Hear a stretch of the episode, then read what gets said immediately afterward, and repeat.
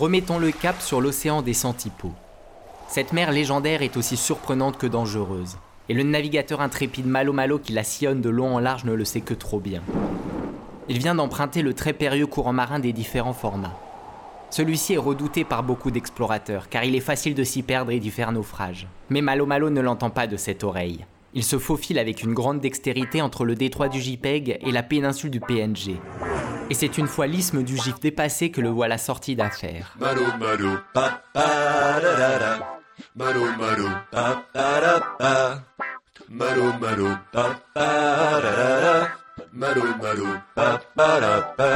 Un spectacle enfin digne de l'univers. Inutile de retenir vos places, vous serez tous aux premières loges. C'est au niveau du delta de Gutenberg que Malo Malo a la chance d'être le spectateur privilégié d'un étonnant ballet typographique. Celui d'un banc de poinçons volants en train de virevolter au-dessus de l'eau. Quel ravissant ballet, quel enchantement de formes et de couleurs. Taisez-vous Regardez ça, c'est magnifique, c'est la nature. Pour Pierre, c'est très gênant. Ce magnifique spectacle qui émerveille tout l'équipage est cependant interrompu par une immense île s'approchant dangereusement du navire. Il faut dire qu'on peut difficilement la louper vu sa taille imposante. J'ai l'impression d'être au pied d'une énorme montagne. Massif et entièrement arrondi, ce bout de terre qui ressemble à une guimauve n'est autre que l'île Cooper Black. Ah, c'est elle Elle est jolie. Elle a été découverte par un certain Oswald Bruce Cooper en 1922. En plus d'être un explorateur graphique, cet Américain fut aussi un homme de lettres et de glyphes, puisqu'il enseigna l'art de la navigation typographique à Chicago. Je ne me permettrai pas de plaisanter avec vous, monsieur le professeur. Cette île à empattement se caractérise principalement par sa rondeur. Son climat tropical lui assure une pluie quasi quotidienne, et l'érosion a poli toute surface présente sur l'île.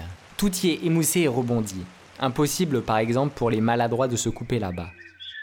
Ces paysages se composent de collines corpulentes et de buttes empâtées. La flore y est luxuriante et plantureuse. La faune, quant à elle, est constituée de 27 types d'animaux qui semblent tous être en surpoids. Malo Malo croise le chemin d'un crabe bouffi, d'un singe dodu ou encore d'une mouette bedonnante. Je suis pas gros. Bien, bien, goûte À la nuit tombée, on peut même apercevoir, d'après les rumeurs, un chat nommé Garfield rôder sur l'île et chasser le plat de lasagne sauvage. C'est cette allure de bibendum qui confère à l'île un aspect chaleureux et familier. C'est d'ailleurs cette convivialité qui a fait sa popularité dans les années 30. Puis elle est doucement tombée en désuétude dans les années 70, après la découverte d'autres îles, telles que l'île de l'Helvetica ou encore l'iceberg Futura. Tu l'as trouvé, ton oiseau rare? Elle connut cependant durant les dernières décennies un léger regain de popularité, jusqu'à devenir une destination par défaut. Beaucoup de marins perdus y font aujourd'hui escale, quel que soit le but de leur voyage. Je te dis que je suis paumé. Je suis paumé, je suis paumé, quoi. Ce n'est cependant pas par la mer que cette île est la plus accessible, mais par le ciel. Un immense aéroport se situe à son centre, et toute la journée on peut entendre les va-et-vient ininterrompus et assourdissants des avions EasyJet. C'est en effet sur cette île que cette compagnie aérienne a décidé d'installer ses bureaux. Venez, ne tardons pas, cet aéroport est un véritable nid d'espions. Malo Malo fuit ce vacarme et retourne à son navire. Bercé par la houle des vagues, il s'offre une petite parenthèse musicale. L'île Cooper Black a tout de même été un des ports d'escale des Beach Boys et des Doors.